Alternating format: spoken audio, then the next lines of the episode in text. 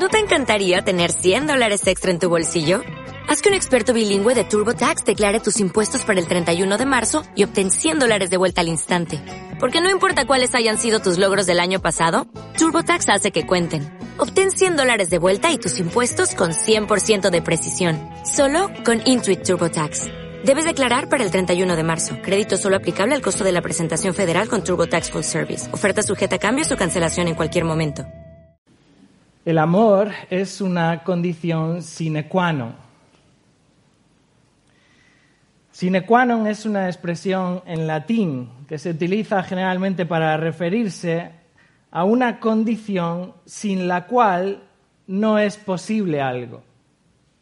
De esta manera, por ejemplo, en nuestro país, tener 18 años es una condición sine qua non para poder votar. Uno no puede votar si no tiene 18 años. Se trata de una acción o una condición que es indispensable o que es esencial para que algo sea posible y sin la cual, sin esa condición, todo lo demás queda anulado, queda sin valor. Una condición sine qua non es una condición absolutamente necesaria y esencial. Y hermanos, en la iglesia el amor es una condición sine qua non.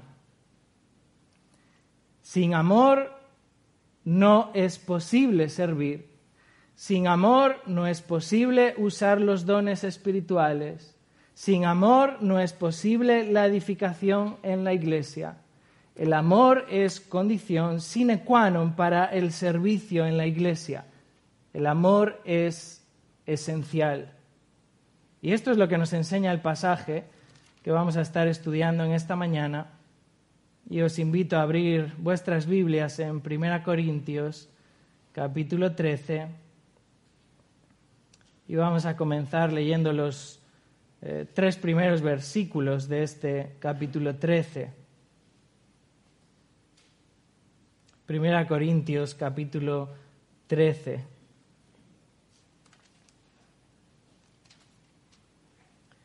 Si yo hablase lenguas humanas y angélicas y no tengo amor, vengo a ser como metal que resuena o címbalo que retiñe. Y si tuviese profecía y entendiese todos los misterios y toda ciencia, y si tuviese toda la fe, de tal manera que trasladase los montes, y no tengo amor, nada soy. Y si repartiese todos mis bienes para dar de comer a los pobres, y si entregase mi cuerpo para ser quemado, y no tengo amor, de nada me sirve. El apóstol Pablo, si recordáis, comenzó en el capítulo 12 a tratar el tema de los dones espirituales. Pablo comienza ahí esa sección que va del capítulo 12 al capítulo 14 acerca de los dones espirituales. Lo vimos ahí en el primer versículo del capítulo 12. No quiero, hermanos, que ignoréis acerca de los dones espirituales, o ya vimos en su día, literalmente de lo espiritual, de lo que proviene del Espíritu. Y Pablo empieza a explicar, capítulo 12, capítulo 13, capítulo 14, lo que tiene que ver con el obrar del Espíritu. Vimos cómo Dios reparte dones a la iglesia. Dios da dones a la iglesia para la edificación de la iglesia. Dios da dones a la iglesia según Él quiere, según es su voluntad y los da para provecho, para beneficio, para crecimiento de la congregación.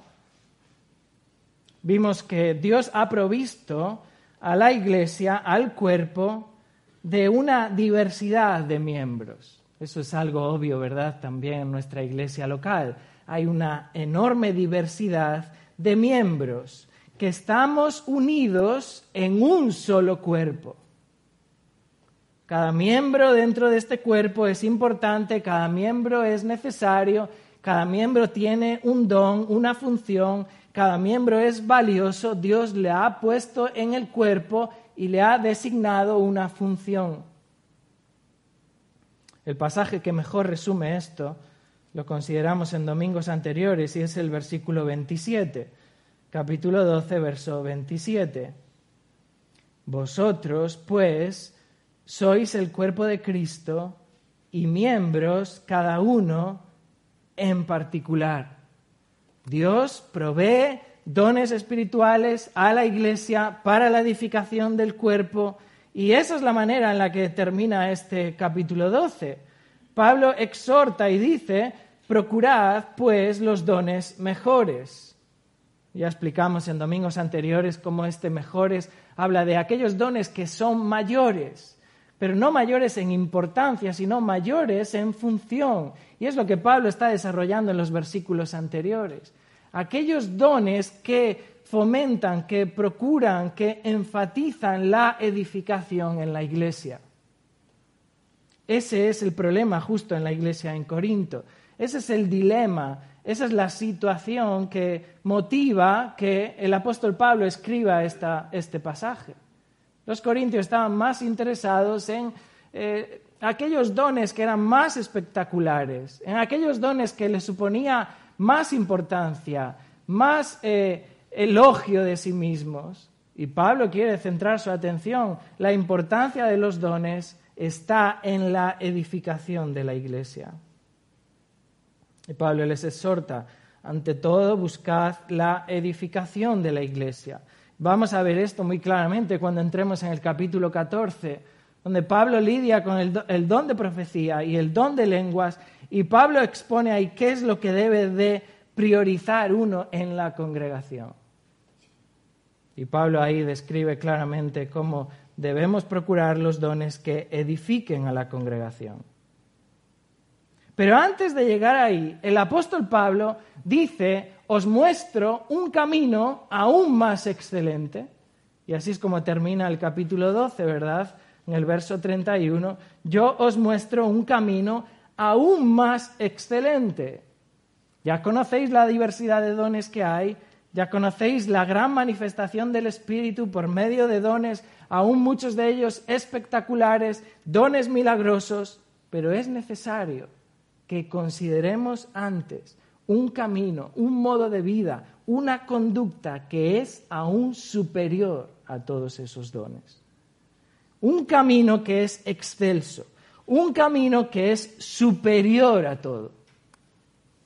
Y este camino es el camino del amor.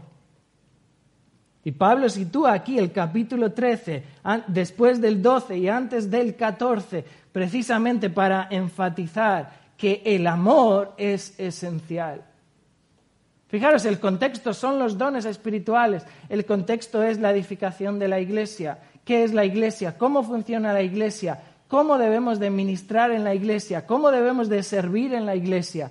¿Cuáles son los dones que Dios ha dado a la iglesia para edificar la iglesia? Y en medio de eso hay un punto central que es lo que gobierna la iglesia y es el amor. Sin amor no es posible usar bien nuestro don espiritual. Y este capítulo 13, hermanos, describe la naturaleza esencial del amor, el carácter del amor, la permanencia del amor. Este es el tipo de amor que debe de gobernar la iglesia. El amor es el aire que debemos respirar y sin el cual morimos. Si no hay amor, morimos. Sin amor, hermanos, no es posible edificar la iglesia. Sin amor, hermanos, no es posible usar nuestros, nuestros dones. El amor es condición sine qua non. El amor es esencial. Así que en esta mañana, hermanos, al estudiar estos tres versículos, quisiera que viésemos tres razones de por qué el amor es esencial. Tres razones de por qué el amor es esencial. Tres razones que nos demuestran que el amor es una condición sine qua non para el servicio en la iglesia.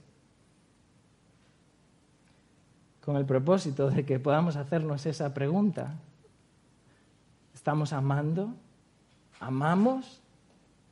¿Nos motiva el amor? Tres razones de por qué el amor es esencial. La primera razón es esta. El amor es esencial porque sin amor no aporto nada.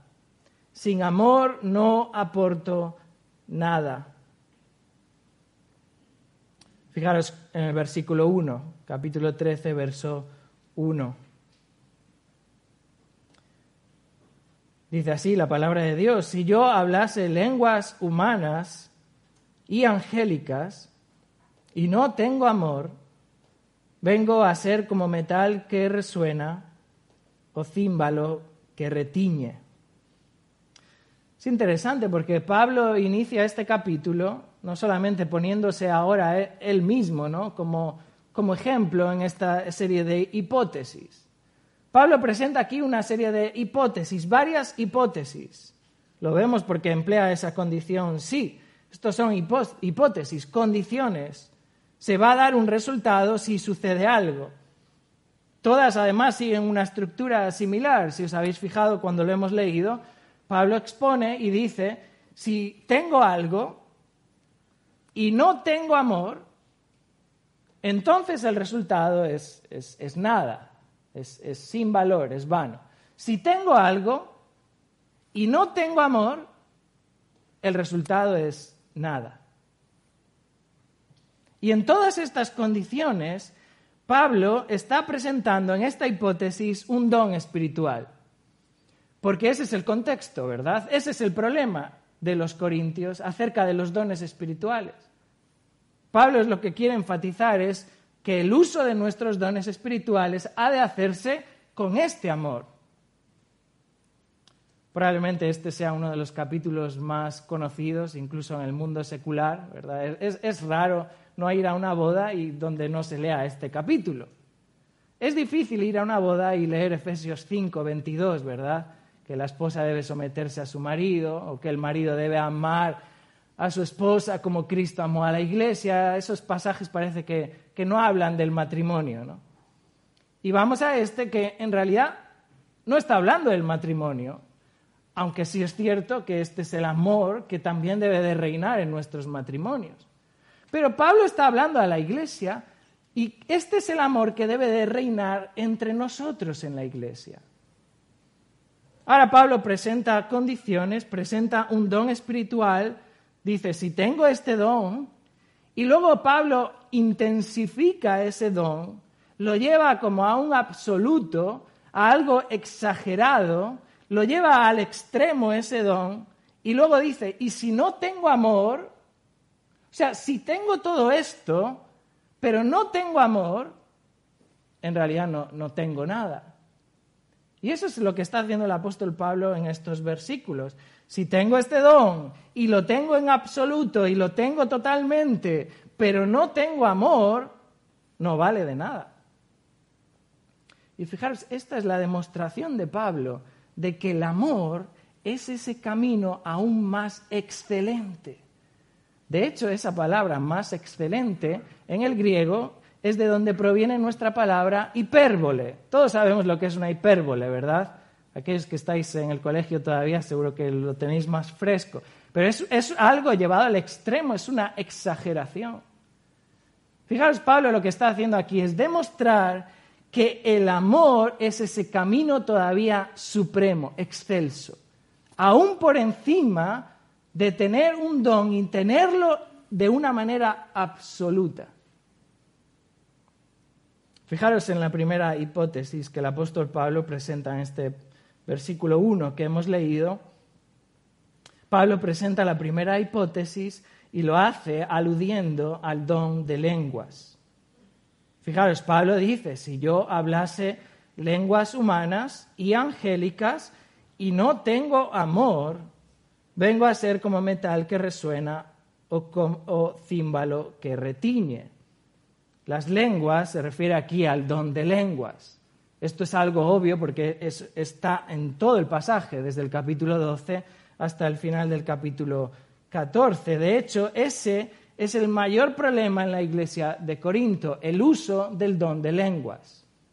Y vamos a lidiar con ese tema si llegamos al capítulo 14. Pablo detalla el uso de ese don en el capítulo 14, pero fijaros que él ya indica en este capítulo 13, en el verso 8, que las lenguas cesarán. Y vamos a, entrar en esos detalles cuando entremos en el capítulo 14, pero ya hemos dicho en, en domingos pasados que el don de lenguas es un don que ha cesado. Ya hemos explicado motivos, los volveremos a ver en el capítulo 14, pero Pablo adelanta aquí también en este versículo 8 del capítulo 13 que ese don, junto con el don de la profecía y junto con el don de la ciencia, acabará, cesará.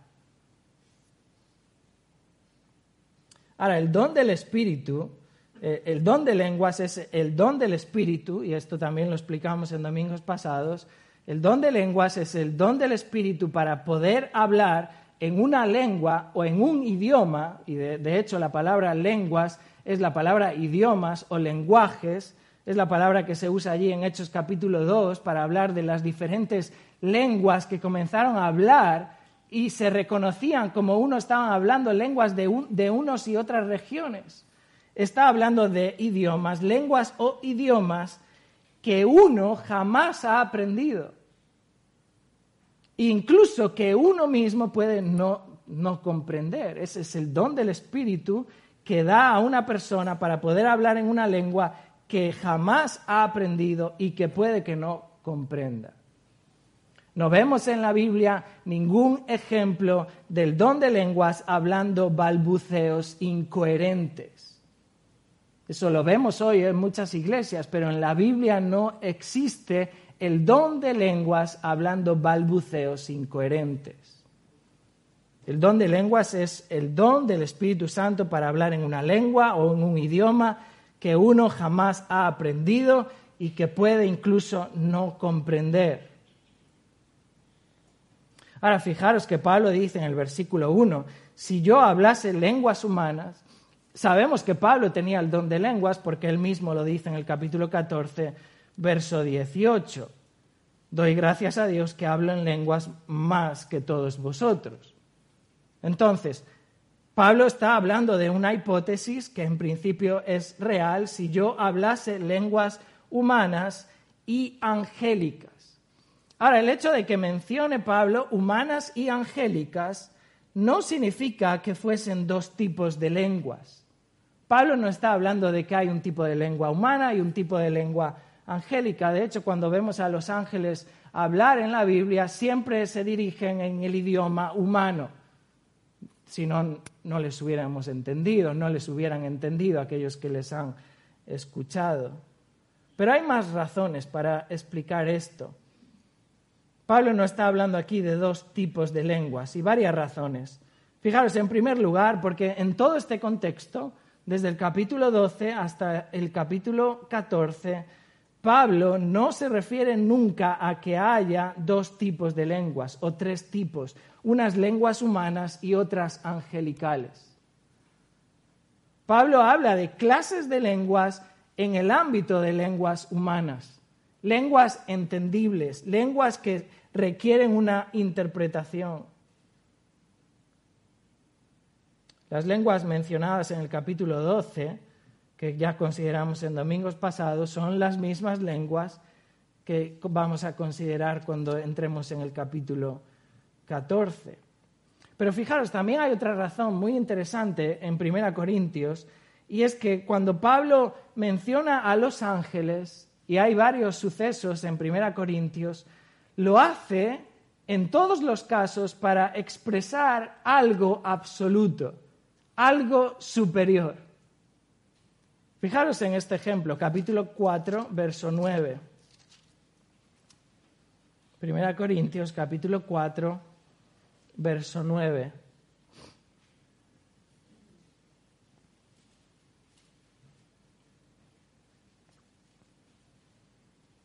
1 Corintios capítulo 4, verso 9 dice, porque según pienso, Dios nos ha exhibido a nosotros, los apóstoles, como postreros, como a sentenciados a muerte, pues hemos llegado a ser espectáculo al mundo, a los ángeles y a los hombres. Y ya hablamos en su día de este versículo, cómo el apóstol Pablo está llevando al extremo el, punto de su espectáculo. Hemos llegado a estar al punto de ser espectáculo no solamente para los hombres, sino es una manera de exagerarlo a lo sumo, al mundo, a los hombres y a los ángeles.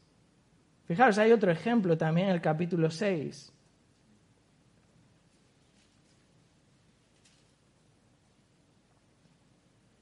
Capítulo 6, verso 2. ¿O no sabéis que los santos, hablando de los creyentes, han de juzgar al mundo? Y si el mundo ha de ser juzgado por vosotros, ¿sois indignos de juzgar cosas muy pequeñas? ¿O no sabéis que hemos de juzgar a los ángeles? cuanto más las cosas de esta vida.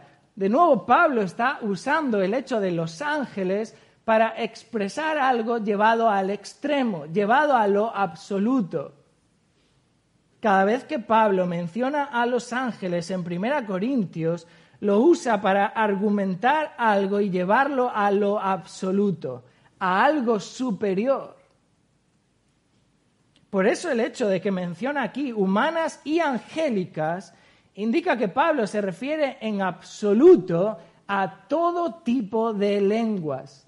Es la manera de Pablo de llevar algo a lo absoluto, al extremo, a algo todavía aún más superior.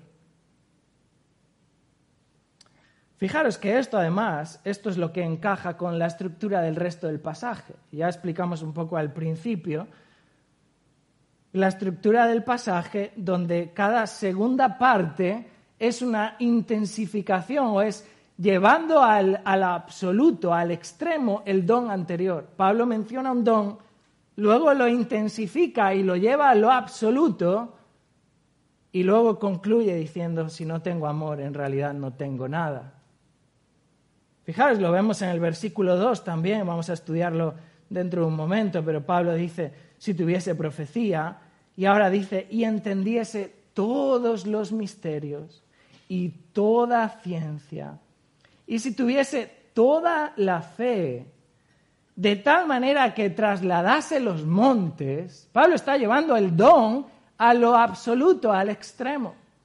Lo hace también el versículo 3. Pablo dice, si repartiese todos mis bienes, que es algo ya de por sí absoluto, repartir todo cuanto tienes, pero aun si eso fuese poco, Pablo aún aumenta más y dice, ¿y si sacrificase mi cuerpo? Si entregase mi cuerpo para ser quemado. eso es lo máximo que tú y yo podemos dar en esta vida. Nuestros bienes y a nosotros mismos. Pablo está usando un don espiritual y llevándolo al extremo, llevándolo a lo absoluto. Pablo está usando aquí en este primer versículo el don de lenguas y diciendo, si yo hablase lenguas, pero no lenguas, sino las lenguas en absoluto, todas las lenguas posibles y todas las lenguas imposibles, si tuviese ese don de una manera completa y absoluta, y no tengo amor, no aporto nada. Todo lo que digo es vano. Fijaros, obviamente Pablo en estos versículos no, no está hablando de un amor sentimental, de un amor emocional o de, o de un amor romántico. El amor que vemos en este pasaje no, no es un sentimiento, el amor que observamos en este pasaje es un acto determinado de la voluntad en beneficio de otros. Es el acto de mi voluntad en beneficio del otro. Es el darse a uno mismo de una manera abnegada, sacrificada.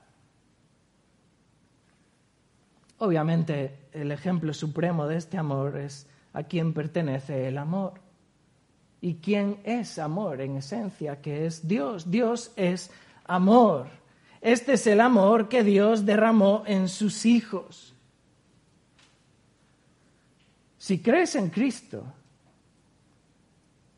Dios ha puesto el Espíritu Santo en ti. Dios ha derramado su amor en ti para que tú ahora y yo podamos amar a otros. Nosotros amamos a Dios porque Él nos amó primero. Él nos amó, Él nos salvó, nos da el Espíritu Santo y ahora tenemos amor para poder amar a Dios. Y Pablo describe cómo es este amor y vamos a estar el domingo próximo considerando estos versículos, pero podemos leerlos. Porque no hay manera mejor de describir el amor que leyendo 1 Corintios 13, verso 4 al 7. Fijaros qué es el amor. El amor es sufrido, es benigno, el amor no tiene envidia. El amor no es jactancioso. El amor no se envanece. No hace nada indebido. No busca lo suyo. No se irrita. No guarda rencor. No se goza de la injusticia. Se goza de la verdad.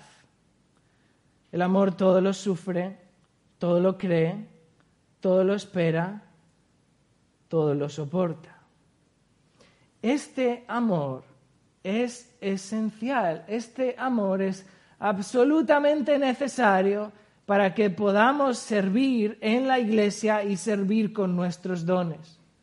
Y Pablo dice, si no tienes este amor, si no tengo amor, vengo a ser como metal que resuena o címbalo que retiñe. Y fijaros, el metal que resuena, estuve tentado a traer algún tipo de ejemplo para aturdiros un poco y despertar alguno. Pero el metal que resuena se refiere a ese sonido reverberante que hace el metal, ¿verdad? Es, el eco que produce el golpeo contra el metal. Es el metal que resuena, que reverbera. De hecho, ese, ese verbo resuena, es, es, de donde proviene nuestra palabra eco. Es lo que hace eco, es el, es el metal haciendo eco. Y el címbalo, que era en realidad una especie de platillos metálicos, ¿verdad? de forma cóncava, que al golpearlos retiñen, al golpearlos vibran y hacen un sonido estridente, ¿verdad? Gracias a Dios por Marcos, que no hace esto con la batería, pero a veces cuando uno está aprendiendo batería o si tenéis hijos en casa que están aprendiendo este instrumento, sabéis de lo que estamos hablando. Está hablando de algo que es, que es molesto, que es estridente, que es, que, es un sonido que, no tiene sentido. Es un sonido que es, que es ruidoso.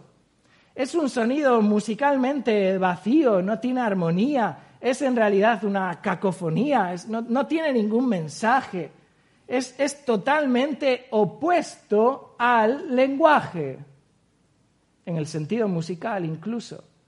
Es totalmente opuesto al lenguaje musical que tiene una armonía, una combinación de notas, de sonidos. Pablo está diciendo, si yo hablase todos los lenguajes, todos los idiomas, aun aquellos que son imposibles, pero no tengo amor, en realidad es como si hablase ruido. Nada. Hermanos, este tipo de servicio de nuestros dones sin amor no produce nada. No tiene valor alguno, no aporta nada, no edifica nada. Y Pablo dice, puedo tener el don más espectacular, puedo hablar grandes misterios de Dios que Él me ha revelado, pero si no tengo amor, no aporto nada. Lo que diga es un sonido vacío, hueco, ruidoso, vano.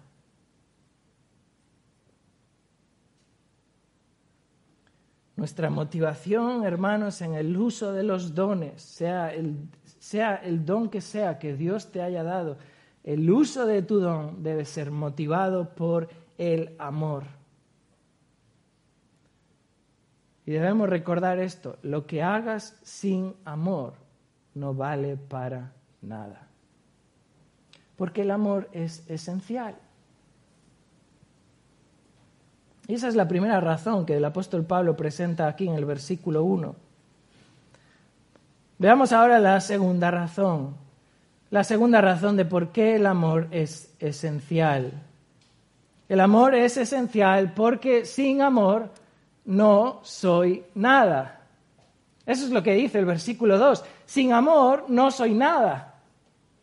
Fijaros, Pablo en el versículo 2 dice, y si tuviese profecía, y entendiese todos los misterios y toda ciencia, y si tuviese toda la fe, de tal manera que trasladase los montes, y no tengo amor, nada soy.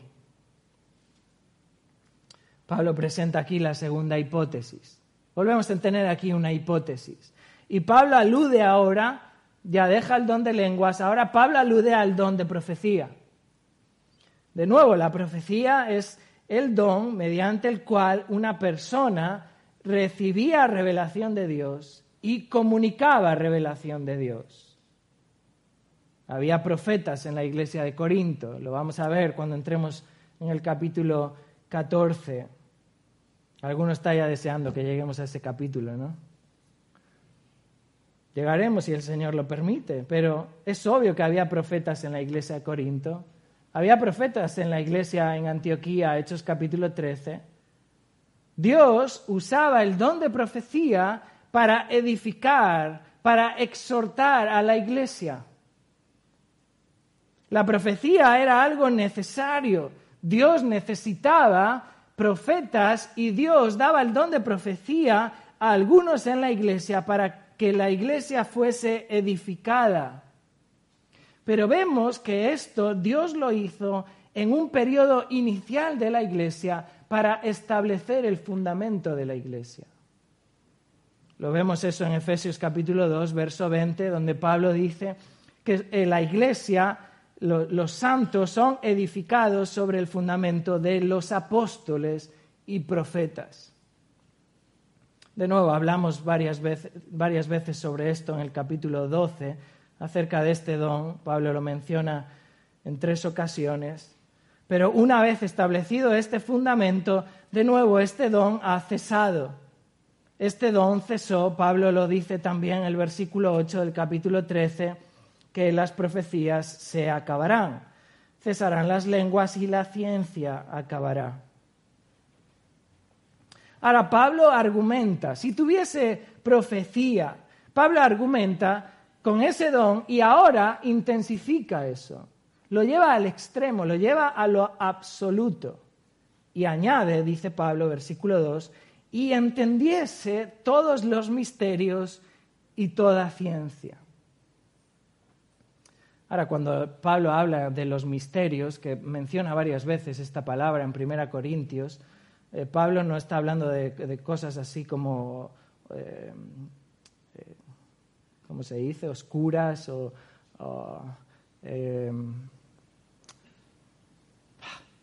Tenía ahí la palabra, ahora no me sale. Pablo está hablando de verdades, verdades que están ocultas. Son verdades ocultas. Los misterios son verdades que simplemente no han sido revelados. De hecho, Pablo habla acerca del Evangelio como el misterio de Dios, ¿verdad? Capítulo 2, ese, misterio que Dios le ha revelado. Pablo también menciona en el capítulo 4 que, ellos, los apóstoles, son como administradores de los misterios de Dios. Porque Dios ha revelado verdades que antes estaban ocultas, que Dios ha planeado desde antes de la fundación del mundo. Dios las ha revelado ahora, eso que antes era un misterio, algo oculto. Ahora Pablo está diciendo, si tuviese profecía y entendiese todos los misterios. Fijaros aquí en esta palabrita todos, ¿verdad? Que está hablando de este absoluto. El apóstol Pablo está hablando aquí de conocer todos, todos los misterios de Dios. Pablo no está diciendo que él conozca todos los misterios, está, hablando de una hipótesis al extremo. Está hablando de algo que en realidad es imposible conocer todos los misterios de Dios, porque solamente Dios conoce eso en absoluto. Pero Pablo añade, entendiese todos los misterios y toda ciencia. esa palabrita ciencia es literalmente conocimiento. Si entendiese todos los misterios, las verdades ocultas, que solo Dios conoce, las entendiese todas, y entendiese toda ciencia, es decir, todo conocimiento, tuviese un conocimiento perfecto y completo y una comprensión absoluta de todos los misterios de Dios, ahora son míos y Dios me los ha revelado a mí. Esa es la situación, esa es la hipótesis. Pablo menciona eh, en esa posesión absoluta de conocimiento, de comprensión, de que ha recibido revelación de Dios. Y Pablo dice, si no tengo amor, aún teniendo todo eso, si no tengo amor, no soy nada, no soy nada. Fijaros de nuevo que, la, la, ciencia se usa también como un don, lo vimos en el versículo 8 del capítulo 12, donde Pablo habla acerca de la palabra de ciencia. Y fijaros también que en el versículo 8 del capítulo 13, Pablo menciona que no solo las profecías acabarán y las lenguas, sino también la ciencia. Y ya explicamos en su día cómo esa palabra de ciencia es, forma parte de la revelación de Dios. Dios revela de una manera sobrenatural, por medio del Espíritu Santo, cierto conocimiento de cosas que están ocultas. Por eso entendemos que este don ha cesado una vez que tenemos la revelación completa, una vez que Dios ha establecido su fundamento en la escritura, no necesitamos nueva revelación. De ahí que, las lenguas hayan cesado, que son revelación de Dios. De ahí que la profecía haya cesado, que es revelación de Dios. De ahí que la ciencia haya cesado, porque es revelación de Dios. La revelación de Dios es completa, está en la escritura.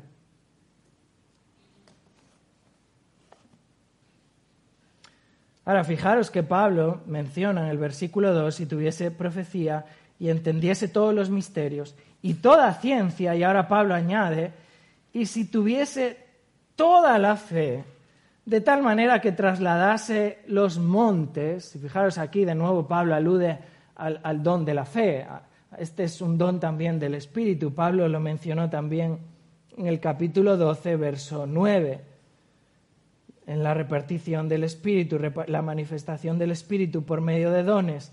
Verso 9, a otro fe por el mismo Espíritu.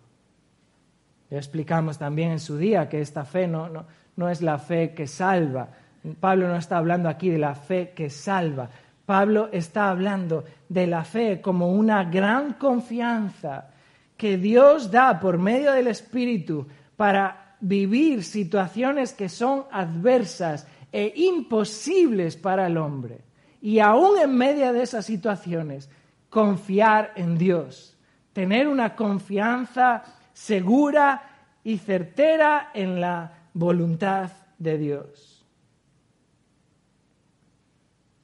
Sin duda Pablo tenía este don y lo hemos visto en varias ocasiones. Hay una de esas ocasiones en Hechos capítulo 27, muy notable, donde después de que Pablo recibió revelación de Dios de lo que iba a suceder con ellos en aquel naufragio, ¿verdad? Cuando estaba llegando, eh, dirigiéndose a Roma.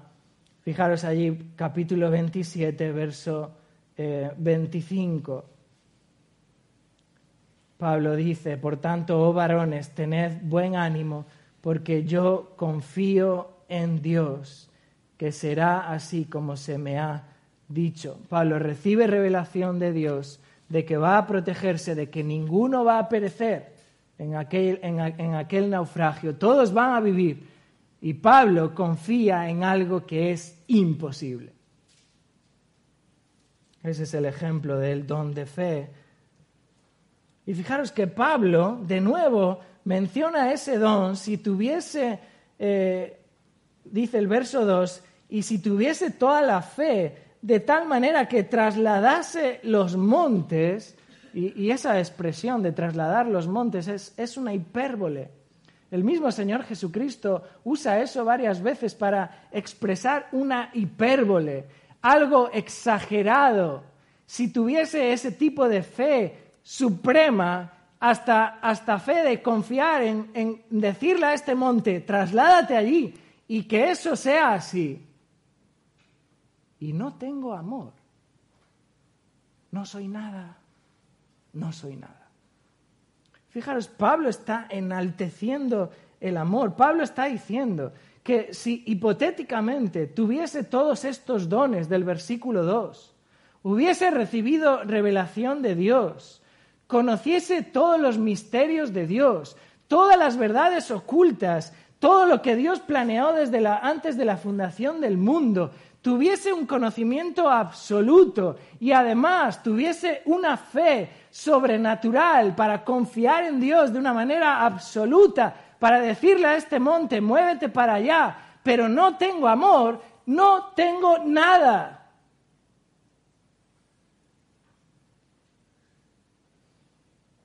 Si no tengo amor, nada soy. Estas son las matemáticas de Dios. Estas son las matemáticas divinas.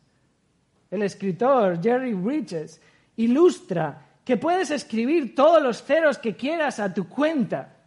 Puedes añadir cero tras cero, cero tras cero, cero tras cero, cero tras cero, que mientras no añadas un número positivo delante, no tendrás nada. Y así funciona el amor con los dones espirituales. Puedes tener todos los dones que quieras. Puedes tener comprensión absoluta de la palabra de Dios, conocer todos los misterios. Puedes tener una fe grandiosa, sobrenatural y confiar plenamente en Dios. Pero si no tienes amor, no tienes nada.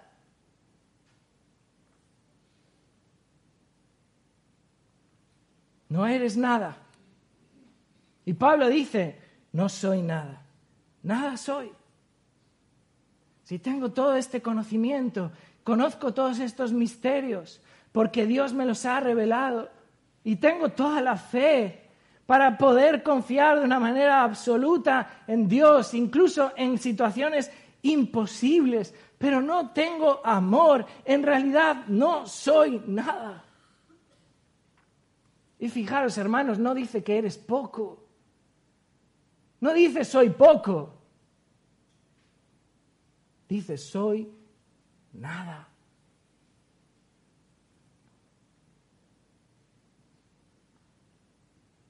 Si Dios te ha dado quizás el don de comprender su palabra o el don de entender bien su palabra, quizás Dios te ha dado el don de confiar en Él, de atravesar situaciones duras, complejas, imposibles para el hombre, Dios te ha dado capacidad para poder soportar esas, situaciones y puedes entender sus promesas y confiar en Él y entender su voluntad, pero no tienes amor, no tienes nada.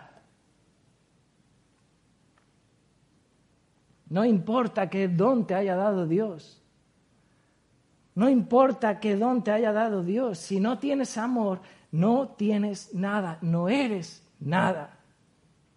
No importa tu capacidad, no importa cuánto sepas, no importa cuánto entiendas la Biblia, no importa cuánto confíes en ella, si no amas, no eres nada. Sin amor no vales nada, porque el amor es esencial. Y Pablo llega aquí ahora a la tercera razón de por qué el amor es esencial. Hemos visto en el versículo 1 que sin amor no aportó nada. El amor es esencial porque sin amor no aportó nada. En el versículo 2 hemos visto que sin amor no soy nada. Y la tercera razón aquí en el verso 3 es que el amor es esencial porque sin amor no gano nada. Sin amor no gano nada. Dice así el verso 3, 1 Corintios 13, 3. Y si repartiese todos mis bienes para dar de comer a los pobres, y si entregase mi cuerpo para ser quemado, y no tengo amor, de nada me sirve.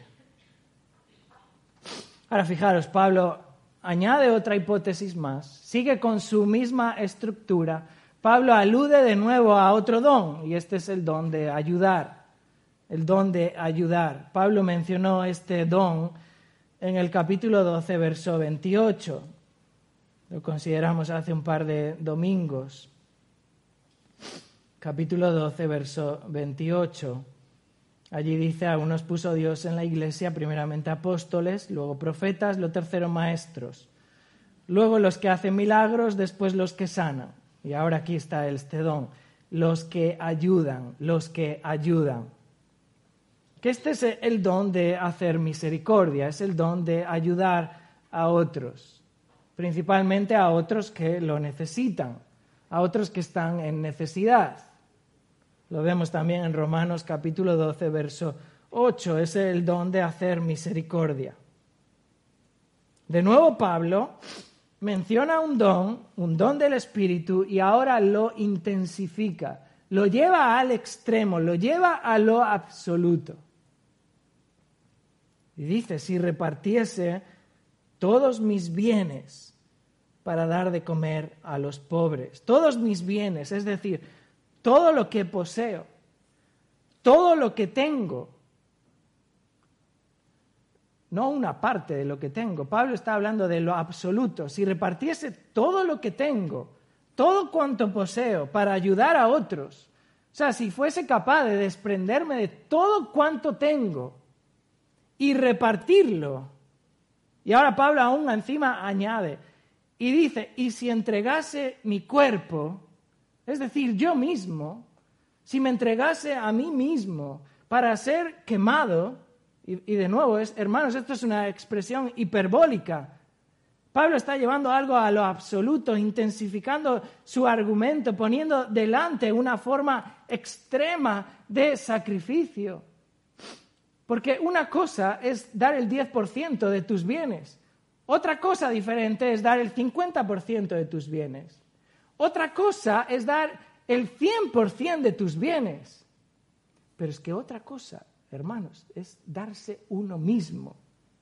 Es darse uno mismo. Y Pablo está llevando esta situación a lo extremo, es el extremo de darlo todo en absoluto, aún uno mismo. Clemente de Roma, conocido como uno de los padres apostólicos, uno de los ancianos de la Iglesia de Roma. A finales del siglo I, poco después de esta carta, escribe en uno de sus escritos y dice que había personas que estaban dispuestas a venderse a sí mismas como esclavos para con esa ganancia, con ese dinero, poder ayudar a los pobres. Lo que Pablo está poniendo aquí es una manera exagerada de hablar de alguien que se sacrifica al máximo por los demás.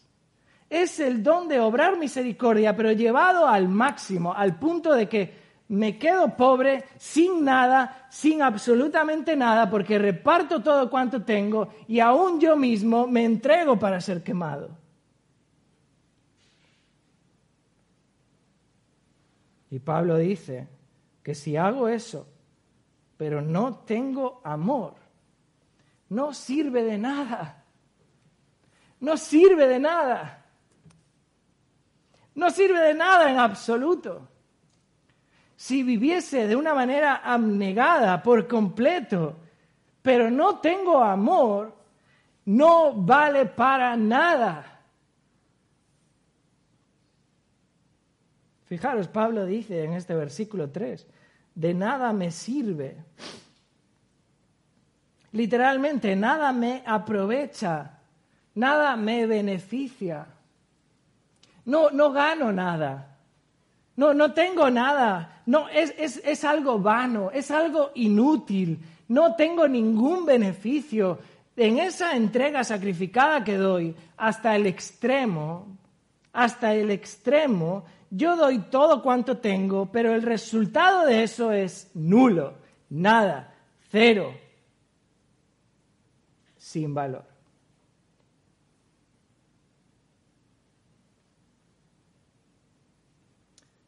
Porque dice Pablo, lo hago sin amor. Porque el amor es esencial. El amor es lo que tiene que motivar nuestra entrega, nuestro sacrificio. Ahora, muchas veces nos sacrificamos grandemente, pero lo hacemos pensando en la apariencia. Lo hacemos pensando en que nos están viendo. Estamos dispuestos a renunciar incluso a bienes personales, pero al final la motivación que está ahí, que tú conoces y que yo conozco, es, es el orgullo, es sentirte bien contigo mismo. Es quizás callar tu conciencia.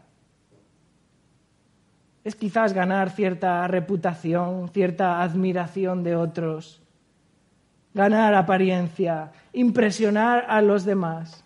Y Pablo dice, todo eso que hagas con esa motivación no sirve de nada. Tú puedes venir a esta mañana aquí y entregar en esa ofrenda cinco mil euros, diez mil euros, cien mil euros, y eso puede ser nada. Pablo está confrontando cuál es nuestra motivación, qué es lo que nos motiva. Una vida absolutamente abnegada, pero sin amor, es una vida sin valor. Puedes dar mucho dinero a los pobres, puedes hacer grandes sacrificios por otras personas, pero si no lo haces por amor, no te sirve de nada. Hermanos, el amor es esencial. El amor es esencial. El amor es una condición sine qua non para la vida cristiana. Sin amor no hay nada de valor. Sin amor no importan los dones que tengas. No importa lo que Dios te haya dado. No importa ni siquiera lo que digas. No importa lo que entiendas. No importa lo que hagas, porque sin amor es nada.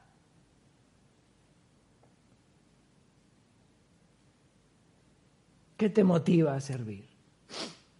¿Cuál es tu motivación? Examina tu corazón. Ve a tu corazón. ¿Cuál es tu motivación? ¿Qué te motiva a servir en la iglesia?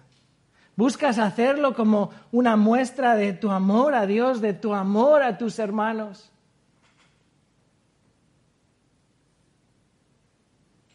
El amor es esencial.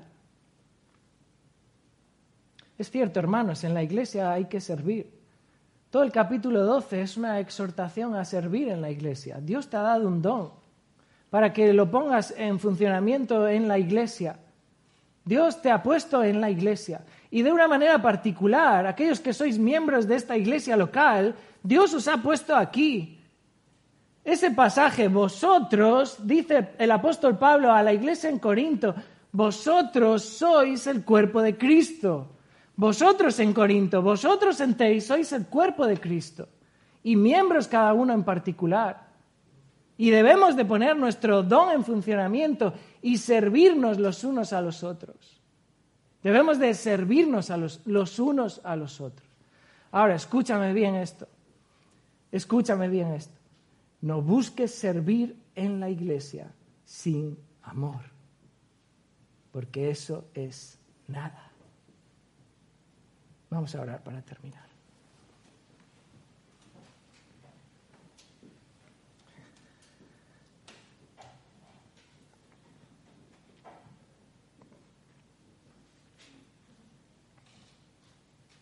Señor, te damos gracias en esta mañana por tu palabra. Tu palabra es viva, tu palabra es eficaz, tu palabra discierne, penetra en nuestro corazón, discierne aún nuestros eh, pensamientos y aún nuestras intenciones y aún aquello que es oculto para nosotros. Así que pedimos, Señor, que tú obres por medio de tu palabra en cada uno de nuestros corazones, redarguyendo de pecado, convenciéndonos de, del error y dándonos arrepentimiento a fin de servirte de una manera que te agrademos.